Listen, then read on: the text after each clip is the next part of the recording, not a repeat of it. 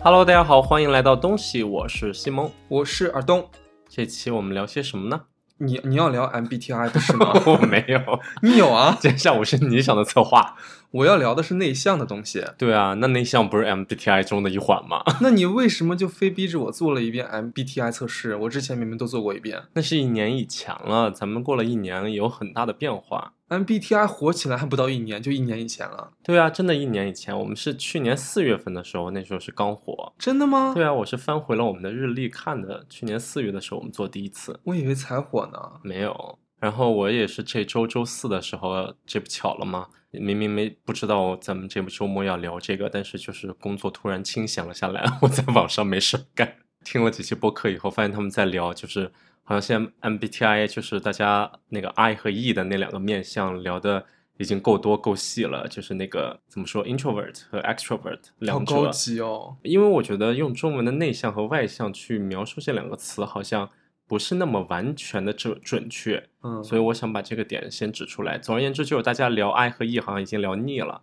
上次听播客的时候，发现有些播客也去说，除了这两个人格之外，其他十四个那个特性也很重要啊，就是其他那些什么，我一下都想不起来。感受型、逻辑型，对，就 S 啊、N 啊这些东西。F 啊 P 啊，啊，对对对，代表的这些东西其实都意味着 something。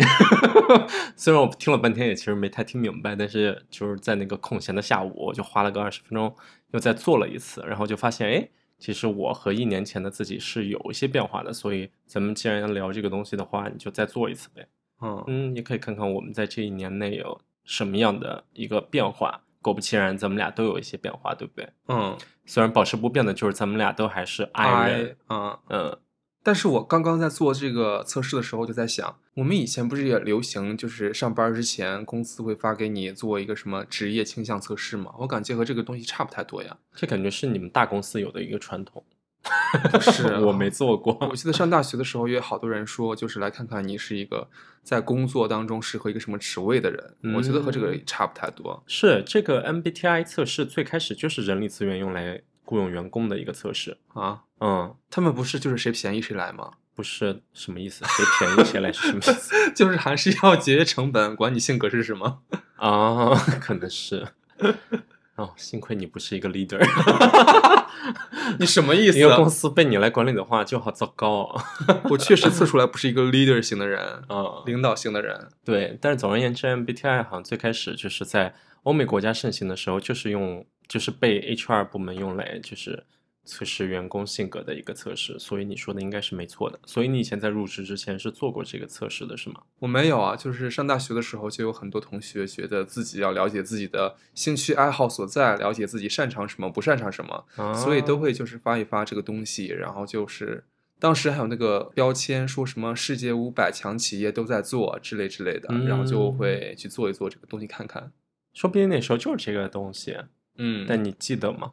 我不记得呀，我现在做了以后，我刚刚做完以后，我也不记得我是什么东西啊，我就知道。道我好像变了，但是不知道变在哪里。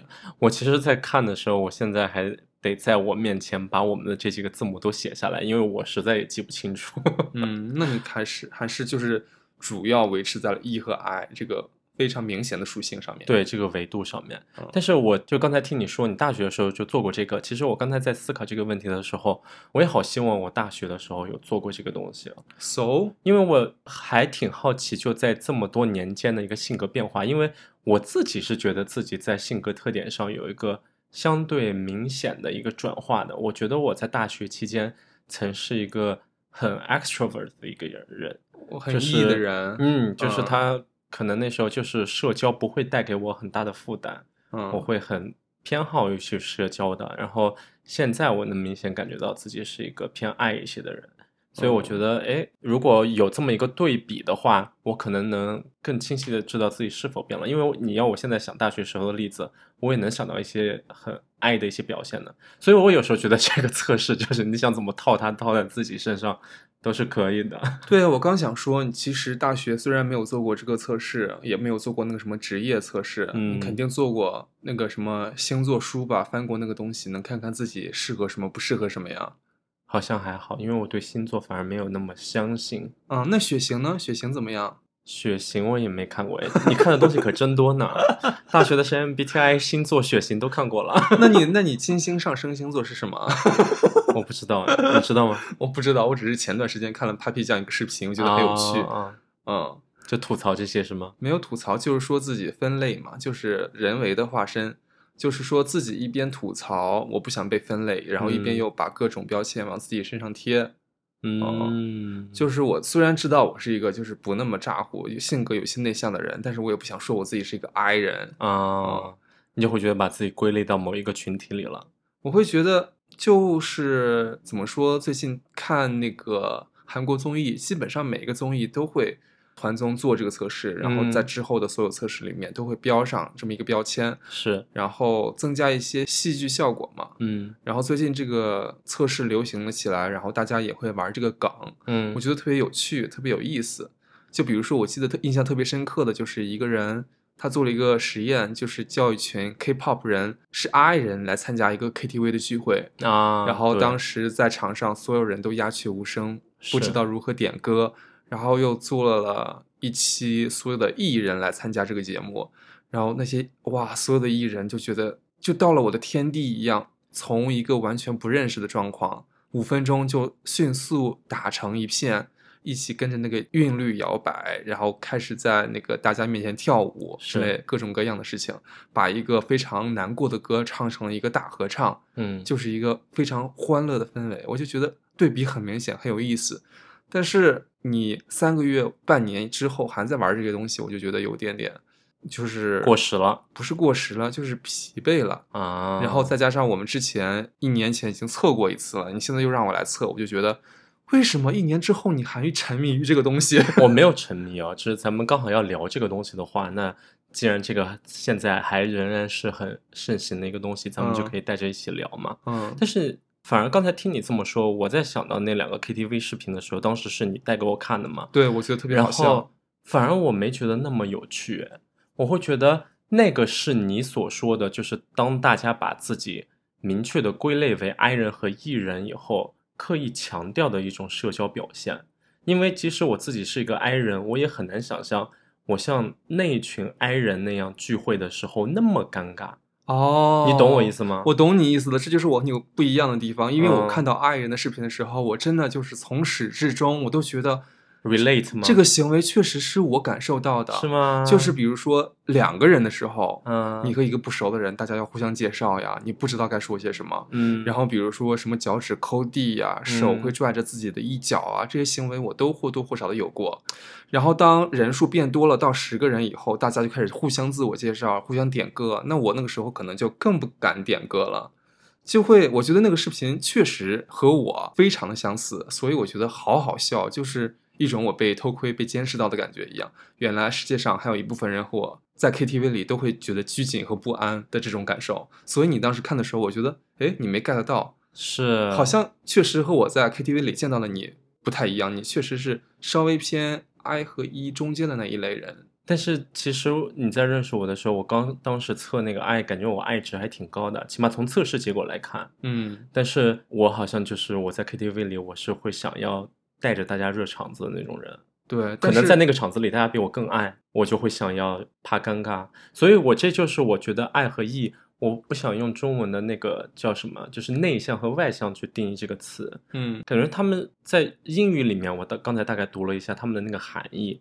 一个就是好像更需要和外界去接触，从而去了解自己，嗯，然后有一个就是我自己和自己接触，然后可以给自己充电的这么一个，就是两种充电的方式嘛。所以我觉得这和内向和外向好像没太大关系。嗯，你懂我意思吗懂。啊、所以我觉得那个视频当时我看的时候带给我的感觉，就会觉得好像大家都知道自己的那个爱和义的属性，以后刻意再放大一部分属性，那是我觉得有点相对标签化的一个举动了。对你当时的那嗯个想法，就是说他们好像是不是有点刻意在演爱人啊？当时你说这个的时候，我我确实觉得，哎，我确实是这么感受到的呀。觉得我确实，不是这么感受到，对，可能这就是我嗯们看那个视频的感受差别，所以我发现我我是不是比你更爱一些？可能是，嗯嗯，现在测出来确实你有比我更爱一些，我又偏异了一点。我觉得我们如果一直照着这个 MBTI 这个来聊的话，聊的没完没了，因为其实我们俩对这个也不是特别懂，对吧？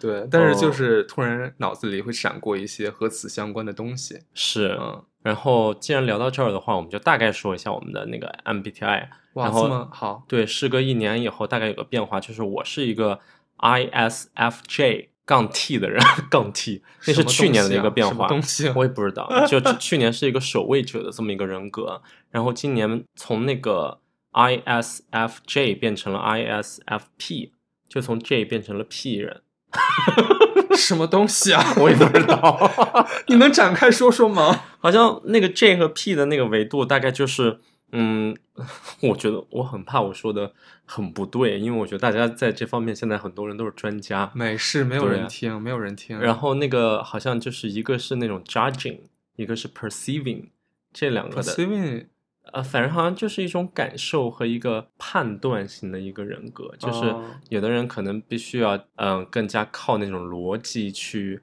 呃是我变化的那个地方吗这是我变化的那个地方。哦然后有一个就靠嗯感受去做一些决定。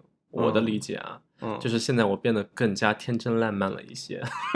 一年以后，以前就希望很多事情都非常 organize，就是需要有条不紊的进行。我也没有这么感受到呀。然后现在我就变成了天真烂漫，就是如孩童一般。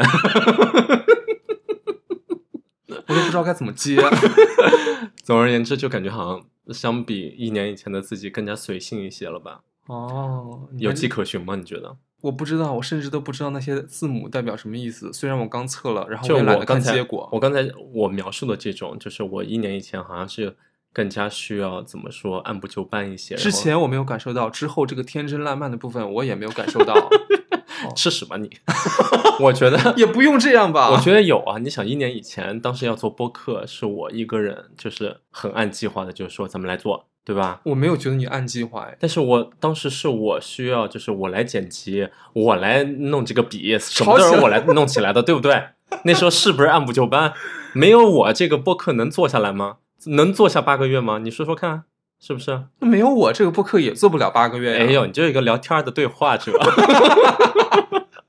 你你先听我说嘛，是不是？好好好是不是？那时候感觉好像我想做这个事情，我就会好好做。但一年以后，你看现在，你要问我周末聊什么，我说不知道，你想吧，是不是更随性一些？我觉得从做播客的第八期来以后，你就已经不再想任何东西了，都是我在想了。可能从那个时候就已经开始变了，是不是？是，我想说的就是这个。你看，现在要我想选题啊，要我提前拟好，要这周要聊什么呀？我随时都说，哎呀，没事儿，聊着聊着就聊出来了。真的好几次，我每我我我就是一直非常的就希望聊之前有一个提纲呀，我们准备好我们自己的故事之类的。但是好几次我都是已经写好了以后，你突然就说啊，我们今天要聊什么？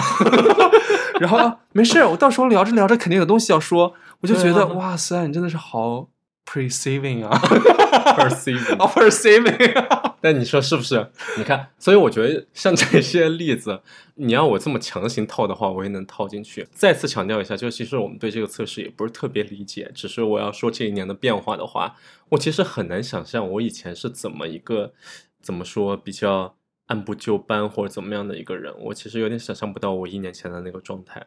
我唯一能想象到之前的那种心态就是。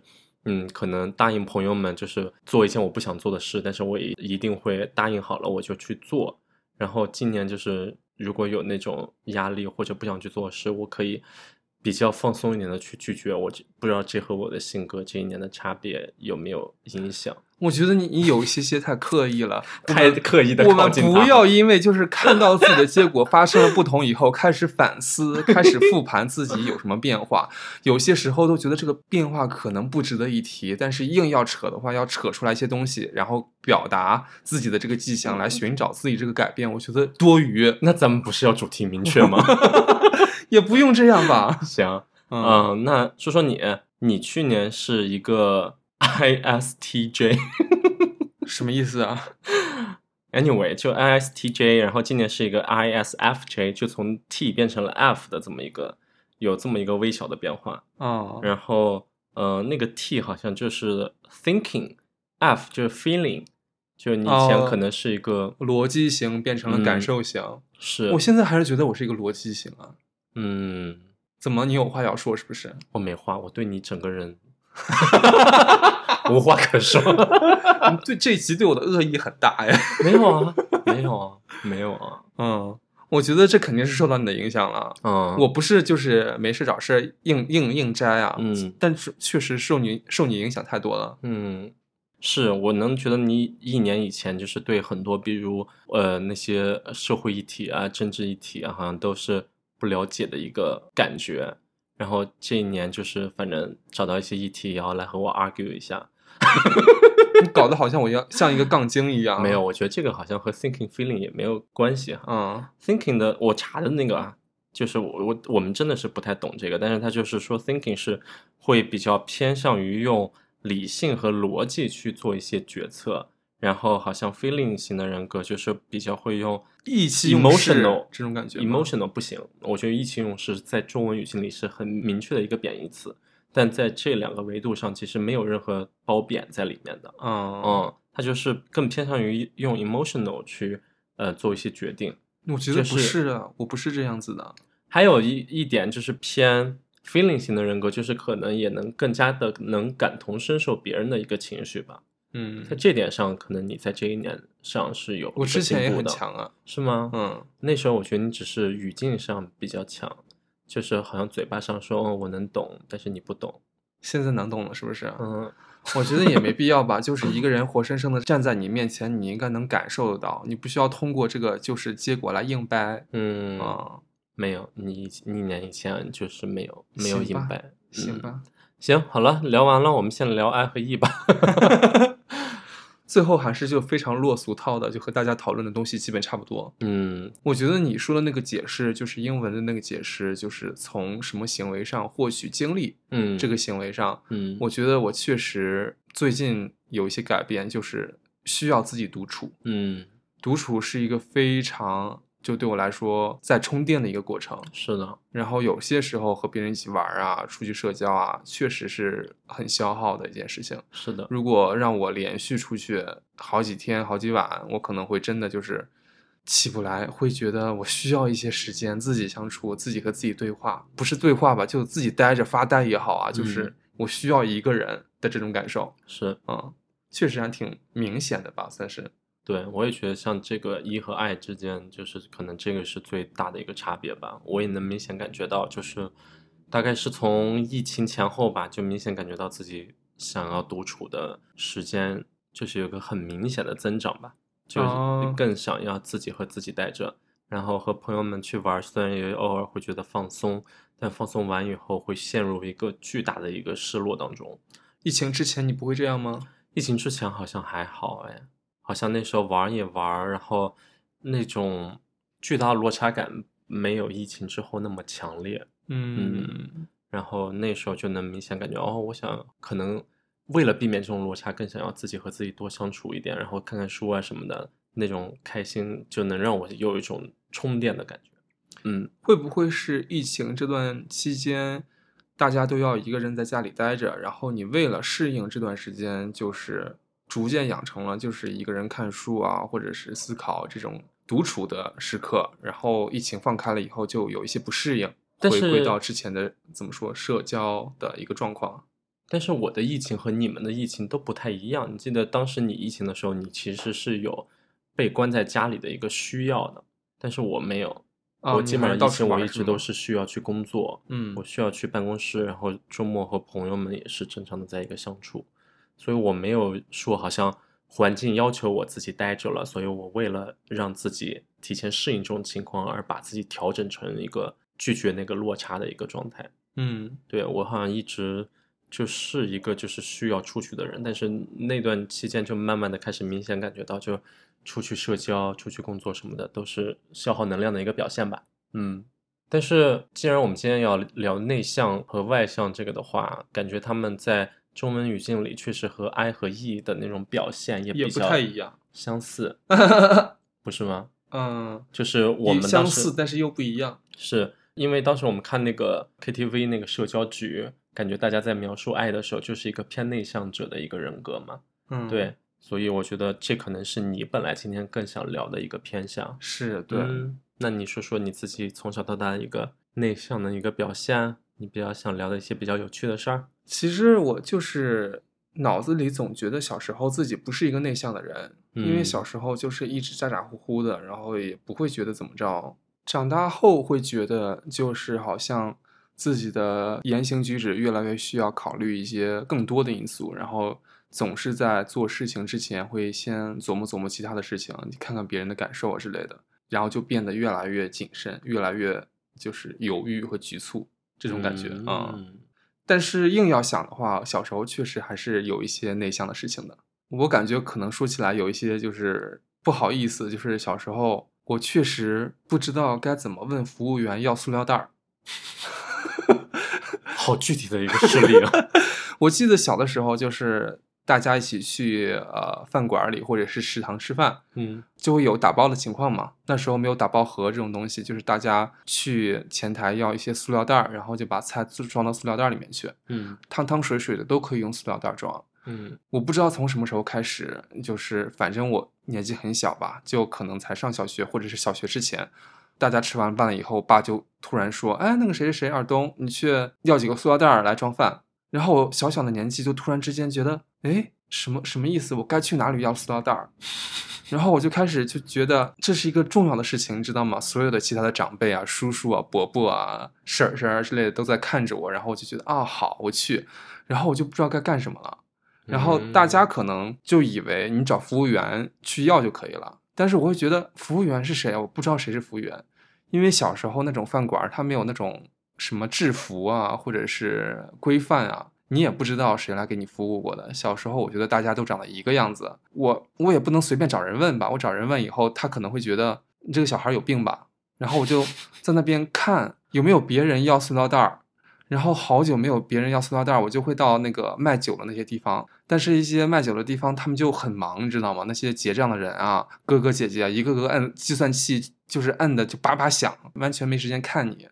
然后我就会站在那个他们的那个前台上面，然后就等着他主动和我眼神对视。嗯然后呢，他们又非常忙，不会和我眼神对视。然后这个时候呢，就会有很多其他的人来找前台结账，结完账走了，或者重新来找前台点菜。就好几波人走了以后，我还是没有能拿到这个塑料袋儿。我都有画面了，一个孤独的小孩儿想要说能不能给我一个塑料袋儿，但就站在前台一直等一个眼神对视。嗯，然后人家就觉得，哎，我之前看到你，你没问我要什么东西，可能就是一个好奇的小孩儿，好奇我在这里工作吧。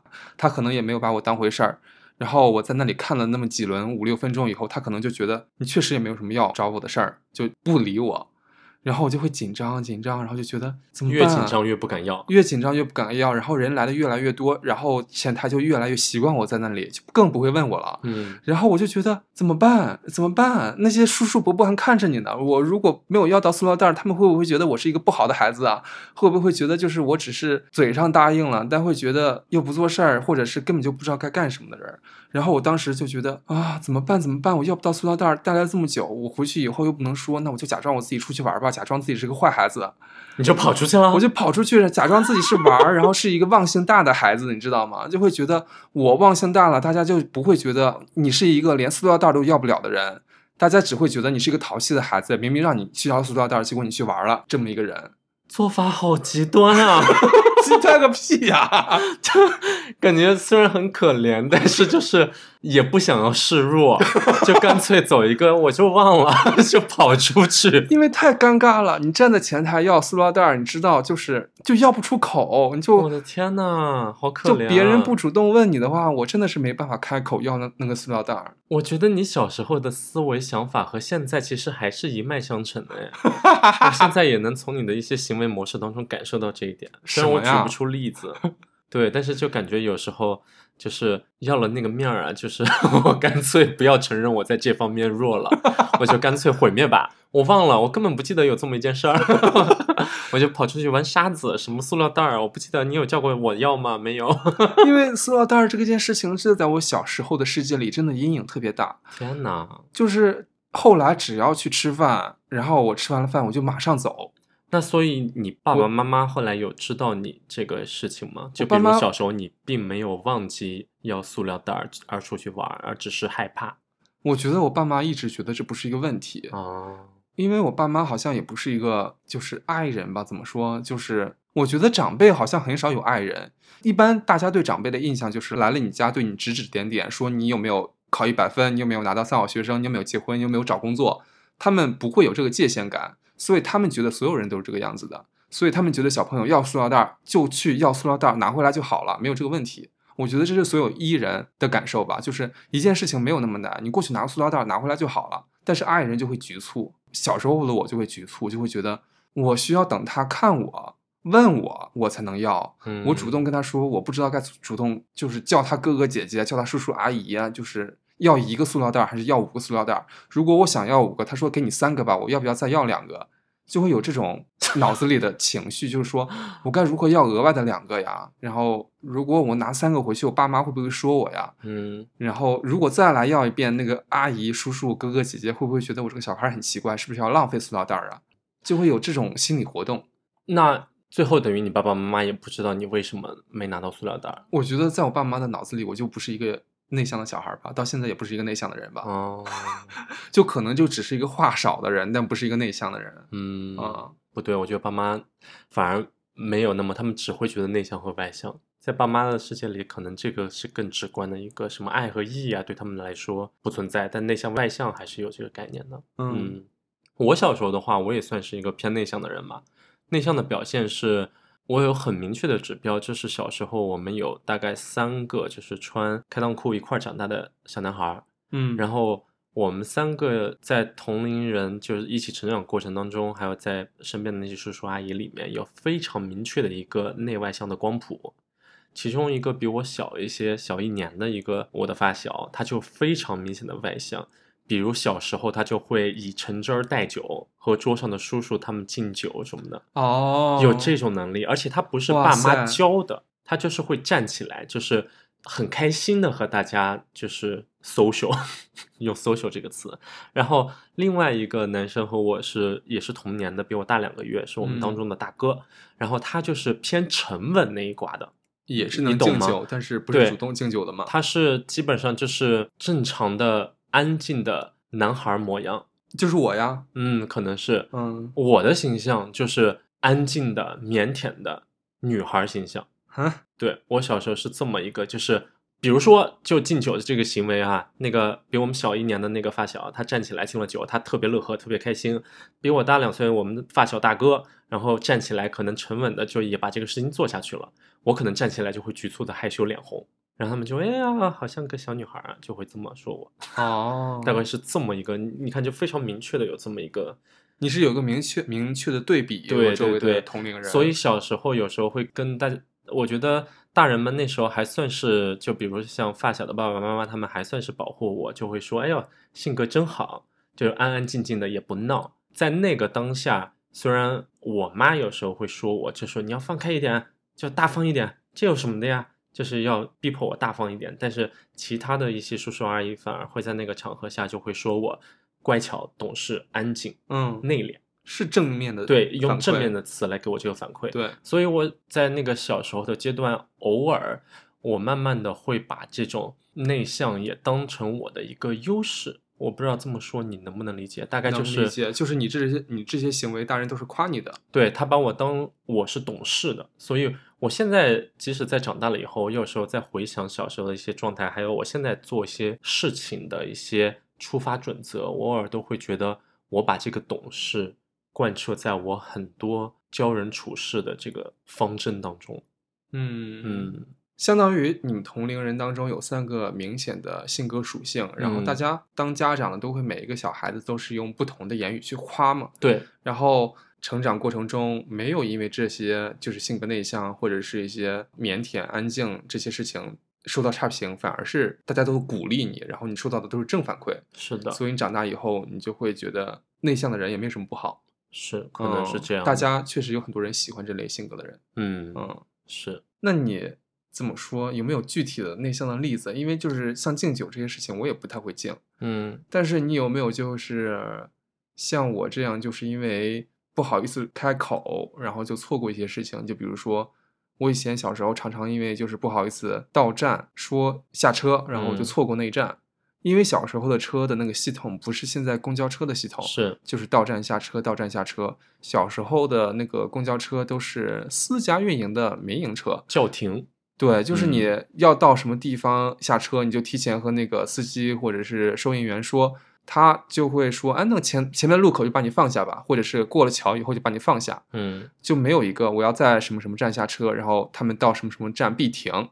所以我常常就是那种情况，大家一起上了车，然后如果我自己是那站唯一下车的人，我就不知道该怎么开口说我要下车了，因为在所有的乘客面前，我是一个唯一要下车的人。然后我会觉得我吼了这一嗓子，全车的人都听到，都会看向我，然后就停下车来，然后就让我下车。我会觉得有一点点不好意思这么做，所以我的选择就是有时候会错过到下一站，或者是下两站有人要下车了，我跟着他一起下，嗯，或者是我坐多了发现我那一站确实没有人下车，我就会提前在有些人叫停的地方跟着他们一块下去，然后自己走到下一站去。你刚才在说这个例子的时候，我真的在脑子里飞速旋转，嗯然后想到一个例子。嗯嗯，我记得其实我自己对那个印象不是特别深刻，因为是我幼儿园的事情，反而是我长大了以后，我爸妈告诉给我。我我把故事说完，我再说我自己脑子里对那个依稀的一个印象。就在幼儿园小时候的时候，你知道中午午睡嘛，很多小孩就会突然就比如就拉裤子了。或有的小孩会比较有主观能动性的，就说老师我要上厕所，然后老师就马上抱着送去厕所，然后拉完臭臭了以后再回来睡午觉。我记得我爸妈就跟我说，我小时候基本上没有真的拉在裤子上过，唯一有一次就是说我就在午睡的时候拉到了裤子上，然后回来我爸把我举高高，然后举高高对，然后就觉得哎怎么那么臭，然后后来才发现我拉裤子了，但是因为我从来没有过，就当时我爸甚至不知道我是一个选项，然后直到走到家才知道我坐在他脖子上的一直都有一坨粑粑。嗯 后来他们就问我，当时就为什么想要上厕所不告诉老师啊？我的反应就是我不敢。哦，这算一个内向的例子吗？嗯，我觉得我们听下来就是好像是缺少，或者是日常生活中不太会不只给不只给，嗯然后有些事情会自己忍着，对，可能那个结果会让我们就是之后的一段时间没那么好过，但确实也不嗯，主动的去要求做一些什么事情。是，这是我唯一能想到一个例子。但是我自己脑子里，虽然那时候真的非常小，我有个莫名其妙的想法。我甚至依稀记得那时候我坐在我爸脖子上的一个感受，而且那时候你知道，就坐在他脖子上，我大概是知道我拉了臭臭的，但是我没有告诉他。但是而且我你也不知道该怎么告诉他，是吗？不，是，我依稀是觉得当时拉臭臭是一个很酷的事情。啊，我不知道这是我当时后来在成长过程中想要掩饰那一次尴尬羞涩而自己给脑子里种植的这么一个想法，还是怎么着？我记得就是当时好多小朋友就是中午就会直接拉裤子嘛，然后老师就会特别关注到他或者怎么样的，感觉我好像就是太自律了，从来没受到过这种关注，然后你希望别人关注你一下，可能是那合理吗？那确实也没有人注意到你拉裤子啊。对，最后只有我爸发现你自，我但是管理也我就觉得太好了吧，我的一坨屎在你裤子里都没人我的脑子里的那时候意识就是我是有意识，我是专门故意要拉在裤子上的一次行哦为。虽然我给我爸妈的说辞是啊，我这么听起来好像一个好腹黑的小孩，说辞是我不敢，但是我自己的概念里，我是那次是我有意识的拉在裤子上的一个行为。嗯，合理吗？听起来好像不太合理，是那个幼儿园时候我的一个觉得可能是内心叛逆的一个故事吧。而且我那时候为什么会记得那时候的思维动线，我也不知道。嗯，总而言之，这是我唯一能想到一个好像因为内向或者我我所谓的不敢说而造成的一个这么一次事情，和你那个错过车站可能有一点类似。嗯，嗯我觉得确实就是有些事情明明知道我要下车，然后我说了这句话，我就能下车，我就少走很多路。嗯，但是确实就会觉得，我不知道那个时候的阶段是怎么想的，但确实不好意思开这个口。反正我觉得现在就是公交车上有了那种拉绳，方便很多。就是像我这种。不好意思说话，只要默默的拉一个绳子，司机就知道能下车了。下一站有人下车，然后就会停，然后就能下去那种感觉。嗯，哎，其实现在像那个我们在芝加哥坐公交的时候，我也能想到，就是有时候那个你即使拉了绳儿，司机可能当下也一下晃神了，没在那一站停。哦，很多人会在后门那直接大喊，就我要下车。对对对对，然后司机会立马停车。哦，我现在也做不来。对，我也做不到。嗯，对。我就很难喊出那句话，我就心想，那就下一站我再下吧。我觉得超勇敢，这种人，我会觉得我自己喊的话，我显得我特别慌张，我又不想显得我很慌张。但是懂那种感觉？不喊的话，就会到下一站，然后再走回来，就会很慌张啊，还是会很慌张啊。可能就是爱人的一个表现吧。我想要显得我所有事情都胸有成竹，有条不紊，但实际上内心千军万马奔腾而过，但是嘴巴上就是喊不出一句我要下车。嗯 嗯。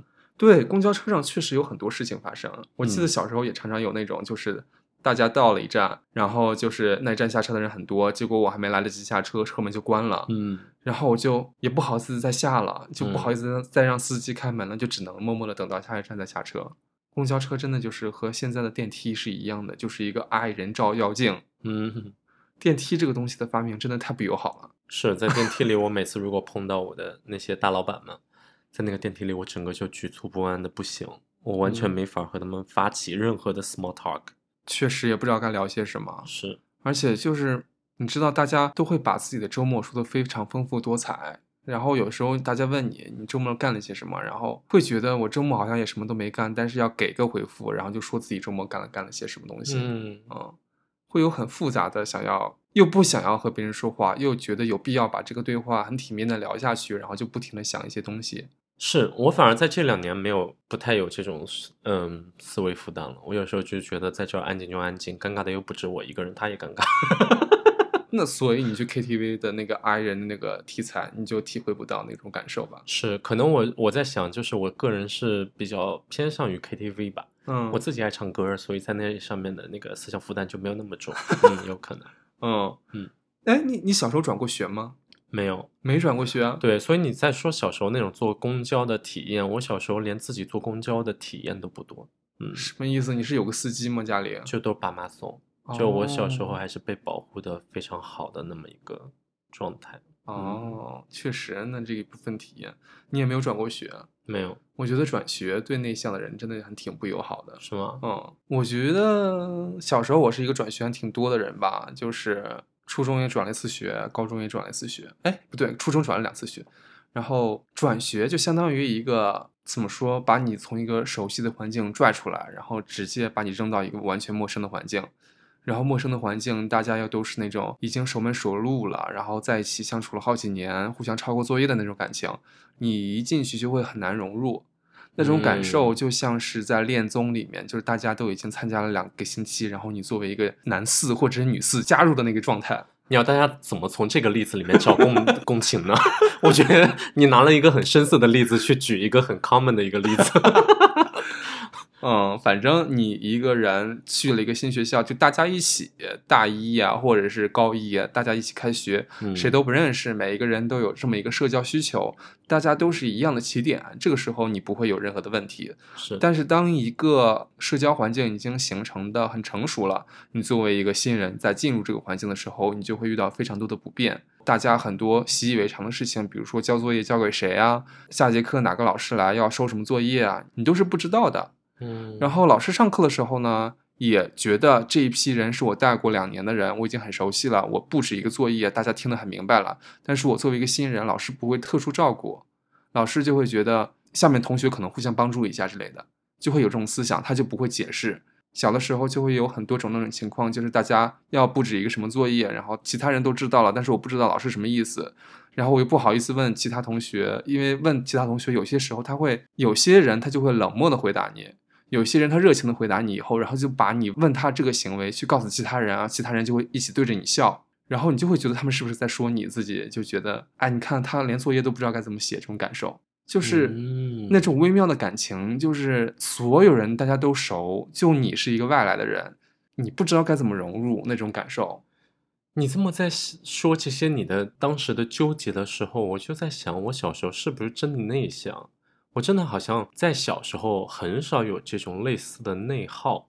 我觉得我可能保持了那种内向的外在体现，只是因为小时候经常听到大家夸我懂事，嗯我从当中享受到了好处，所以我会保持这种惯性，在一些大人面前去呈现。因为当你在说学校的一些事例，你内向的事例的时候，我觉得我在学校是一个风生水起的人。嗯，我在学校里应该也是一个挺活泼的人，嗯后来我也融入的很好。OK，但是一开始的这个阶段确实让我就是印象很深刻。嗯我有个就是很深刻的例子，就是我偶尔就毕业多年了以后，我也会想到，就是当时我们英语老师要站起来回答问题，然后一般老师叫大家回答问题，不都是一排一排的叫吗？就是嗯一竖列一竖列的叫，从座位的第一排这一列叫到座位的队尾。反正我们之前的学校是。这个老师叫第一个人回答问题，然后这一列起来回答问题，到最后以后就结束了。嗯然后老师再叫另外一排的人的第一个人，然后大家一列就结束了。当时我是转学生嘛，我是进去了以后，我坐在最后一排。然后当时那个老师叫完我旁边的一列，他们就回答问题了。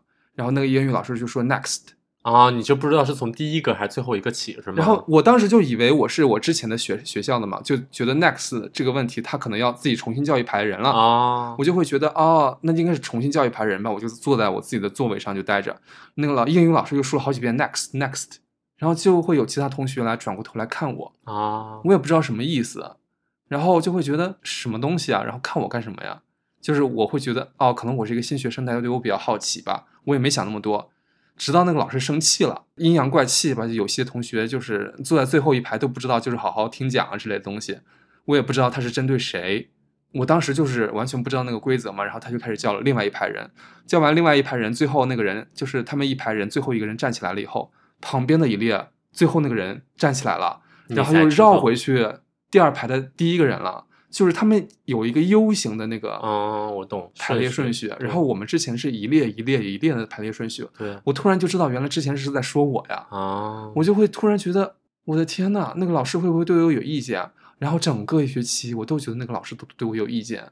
之后我都会觉得做梦，突然就觉得，哎，要叫 next，我要不要站起来？就是有会有这种噩梦，你知道吗？这和内向外向也没太大关系，我觉得，我觉得这就是一个很就让人很尴尬的一个处境嘛。我觉得外向的人可能就会戳戳同桌，或者是问问其他人。啊，就是起码在当下的啊 next 是指我还是第一个人？嗯这种，，OK 对，或者是有些人会冲我笑啊，我可能会问他笑些什么呀？是在笑我吗？啊，这个老师啥意思啊？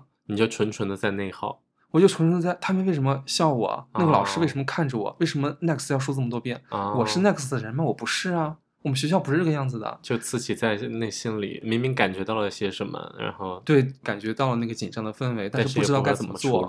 那个时候，作为一个新学生，你不知道你站还是不站，你也觉得你嗯不应该站啊，因为之前的规则不是这个样子的。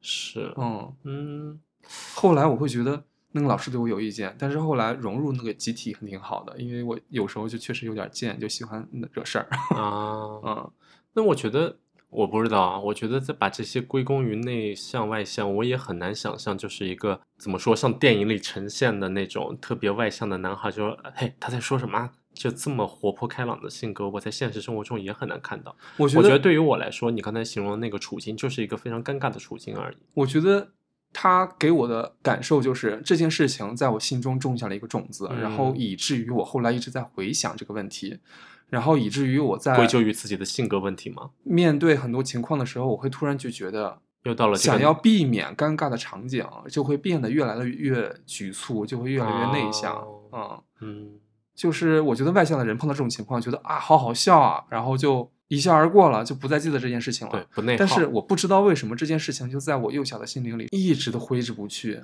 但是它可能不是一个好例子啊，但是确实在之后，我觉得我很多事情上都是这么做的，就是明明问一句就没事儿了，或者是主动一点问，就是寻求帮助就没事儿了，但是会自己一直在脑子里就循环，猜测每个可能性，然后每个可能性产生的后果，对，在权衡，在类比，然后再这件事情过后又开始复盘反思。你这像这么说起来，我就觉得，那你现在思维模式还是没跳出你当时初中的那个思维模式，因为当时你就只是在脑子里想，就是他们为什么看我，他们为什么笑，老师的 next 说是什么。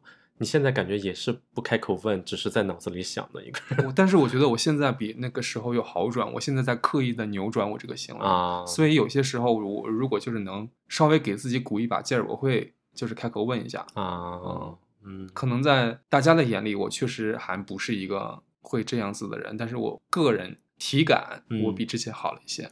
对，我觉得明显的一个差别就是，可能偏于外向的人或者那个 extrovert 的人，对这些东西的敏感度没有那么高。对他们都不在意。因为毕竟他们是向外探索的这么一个人，他们在一直体验这一类尴尬处境。我甚至觉得，就因为嗯你和人去打交道，就总有这么一个场景嘛。就我们在脑子里可能会设想很多啊，我和他说话，他没理我，好尴尬。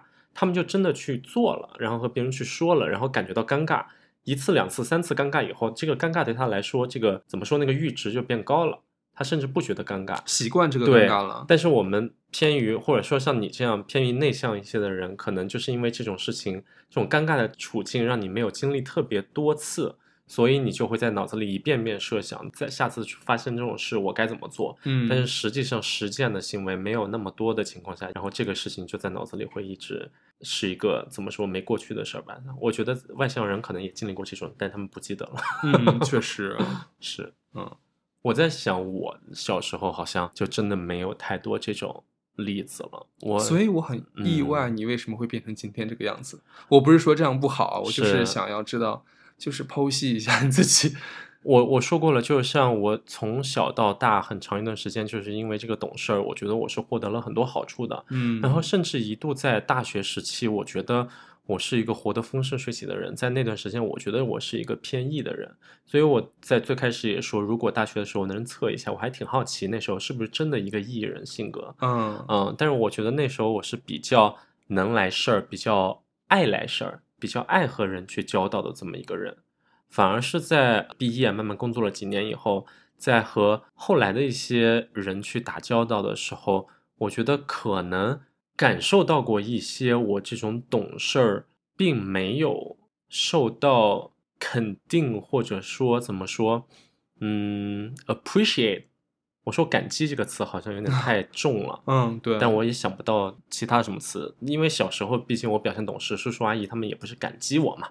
我不知道，就是我以前我小时候那种懂事来事，就是看大家眼色行事嘛。嗯，然后在大了以后，还是会有这种看他人的眼色来行事的这么一种处事风格。嗯嗯，最后那件事情可能真的按照他人的那种意愿去做了以后，就是我自己没有得到任何的肯定，然后大家就会觉得你只是一个逆来顺受的人。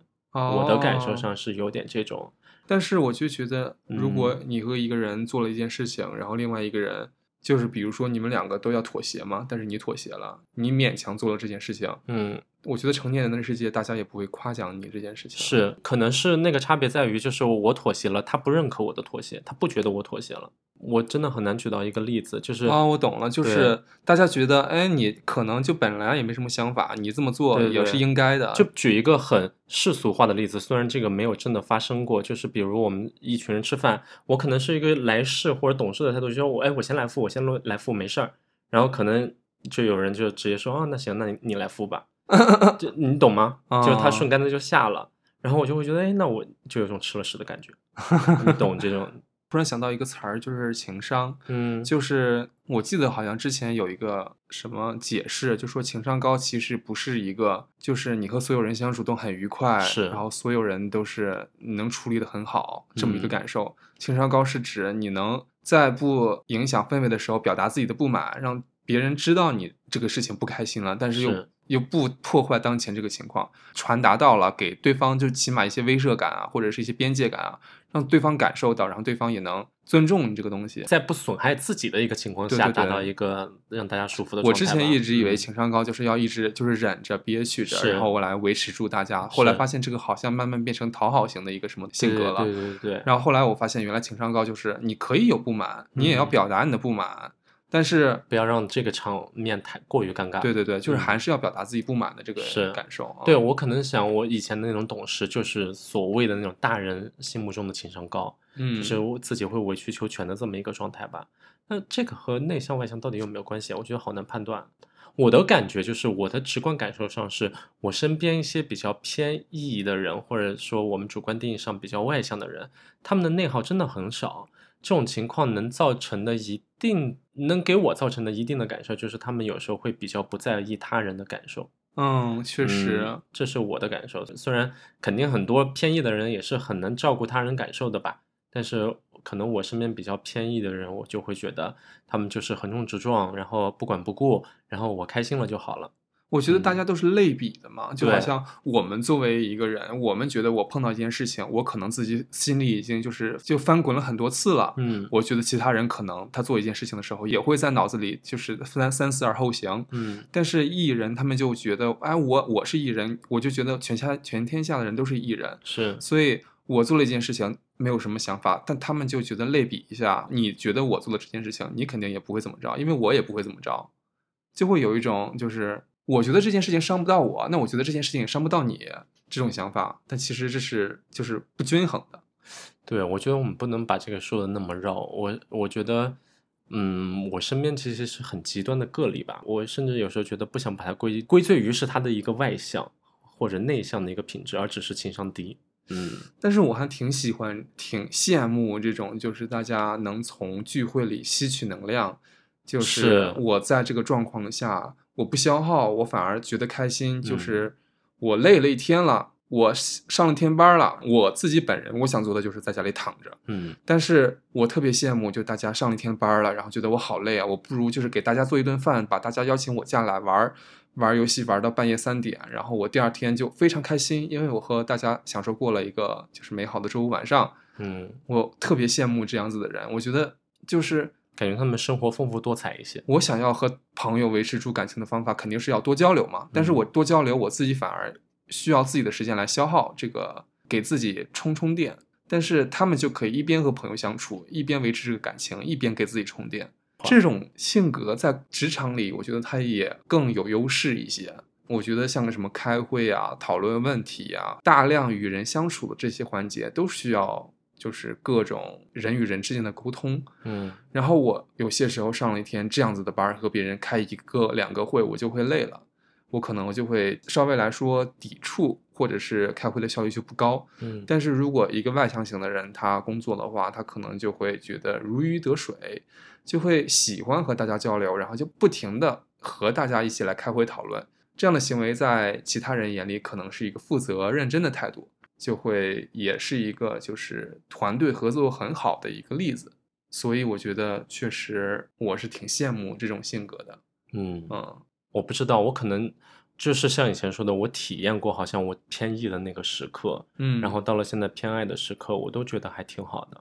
你像你刚才说的那种，就比如如果是一个 E 的人，我可以找来一群朋友，然后我们一起 hang out 一下，就可以把一天的疲惫消除掉。我觉得如果是我那个处境的话，我可能也会考虑，就是别人会不会是一个偏爱的人，他希望被我邀请吗？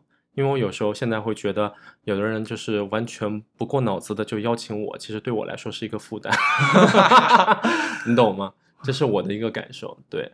但是作为一个邀请人，我觉得他们确实是好意好意，想要嗯和你一起相处嘛。但是我觉得有时候那个状态就是，如果他邀请我，我拒绝，他会不高兴，这是我害怕的一个状态。所以有时候我反而宁愿我不被邀请。总而言之，就是我没有这方面的挣扎了，我不会。你听起来刚刚就是有挣扎呀。没有，我的意思就是，我不会希望我是能从那个外界去获取能量的这么一个人。就是我觉得现在状态也挺好的。我现在反而会害怕那种过于 E 的人，我会觉得，如果我配不上你的能量，我反而会被怪罪。那为什么就是我们不能就你就找你偏 E 的朋友去陪你这种 hang out，然后我做不到的话，你也不要要求我。对，因为我觉得 introvert 的人可能更容易是要求自己，而不是要求他人吧。但是有时候偏 E 的一些人就会要求他人，我其实很害怕这种被要求的状态和要求他人的这么一个状态。哦，嗯，我现在能想到一个我以前觉得突然让我意识到，就是我那个比较内向那个性格没有受保护的一个时刻，因为我时常的一个概念里，就是如果在一个饭局里都是大人在说话的话，我话少是好的，就是我没必要以一个小孩的姿态去好像。非要匹配上他们的陈述和他们侃侃而谈这种状态，这是我形成的一个行为模式，我感觉挺好的。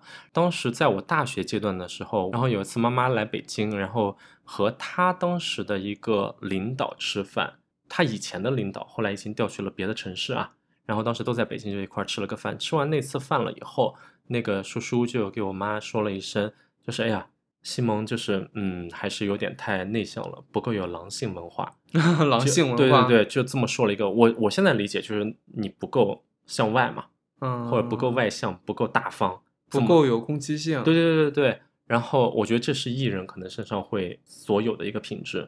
我妈也算是一个比较偏异的人吧，我觉得在行为处事上，所以我妈在那段时间就会非常明确的要求我，就是说你要更有狼性文化，世界是属于这些成功人的。你必须要要什么，你就要明确的表达出来。在甚至在大学毕业的时候，我会拿这个标准去要求自己。我觉得我在面试或什么去展现我的方式，都是通过这个方式。嗯，但是后来经过几年了以后，就发现我确实做不到。甚至在做不到那时候的时候，我会自我苛责。但是在经过了一阵子了以后，发现好像我在职场上也能找到和自己相处的方式，我就对这个不再纠结了。但是我就一直还是很不高兴。就是当时那个叔叔这么去给我妈妈教导要教给我的这么一个东西，我就会觉得这就是他作为他那个一辈的一个艺人很没有分寸的一个点。就是我和你其实没有任何关系，你不用用你的做人方针去指导一个你曾经下属的一个子女。然后，所以我妈在后来有几次有跟我说过，就是哎，你还是要怎么说更有狼性文化一点。我后来就会直接打断我妈，我说不要再说这个东西了。就我可能在性格里就是没有这个东西，这个东西不是你可以规训出来或者要求出来的，而且这个东西甚至不是我认可的东西。我觉得这也算是我树立边界的一次吧。在之后，我妈妈确实也从来没有要求过我这个东西了。可能在那以后，我就是给自己竖起了这么一个相对的屏障吧，就意识到可能。他们那样确实有狼性文化的人很适应于今天社会的游戏规则，但也不代表好像我在这个游戏里面就混得一无是处。嗯嗯，所以我也不会想要说特别去羡慕他们，不会把自己贬低吧。嗯嗯，这是我给自己竖起的一道屏障。确实，我们两个作为都是爱人，确实就在这个方向选了两个不同的路。然后你是那种就是相对来说。设立好了自己的标签，并且觉得你喜欢自己身上的品质，是就觉得我以后还是想要当这样的人。然后我是那种，就是我觉得自己身上有一些就是接受无能的地方，然后我就想要向一些艺人进行一些学习，就是强迫想要扭转自己变成一个艺人这种行为，嗯，就会确实我们两个怎么说，就想要的东西不一样吧？嗯，对，是。其实我们今天的讨论也都是。也不一定围绕内向外向，也不一定围绕这个性格测试，就是一些自己日常生活中的一些，嗯，对自我的一个观察吧。嗯，自我的观察，这种事情其实也很像，就是爱人会做的事情。对对对对，一边就觉得，哎，我们不要抛弃标签化自己，然后一边总结下来，发现确实我们在这个特征上又一次的论证了，我们就是一个 I 人。对对对对对，嗯，我觉得我往艺人的第一步应该就是停止这种自我剖析。像今天的很多例子，我之前也有一段时间没有再想起来过了。嗯，我也是为了这期主题特意来回想一下自己之前和自己不太难自处的地方。不是难自处，就是也是在觉得睡梦当中突然觉得，哎，我小时候要塑料袋又怎么了？就会觉得有一些不理解的地方，或者是觉得可以做得更好的地方。嗯嗯，反正。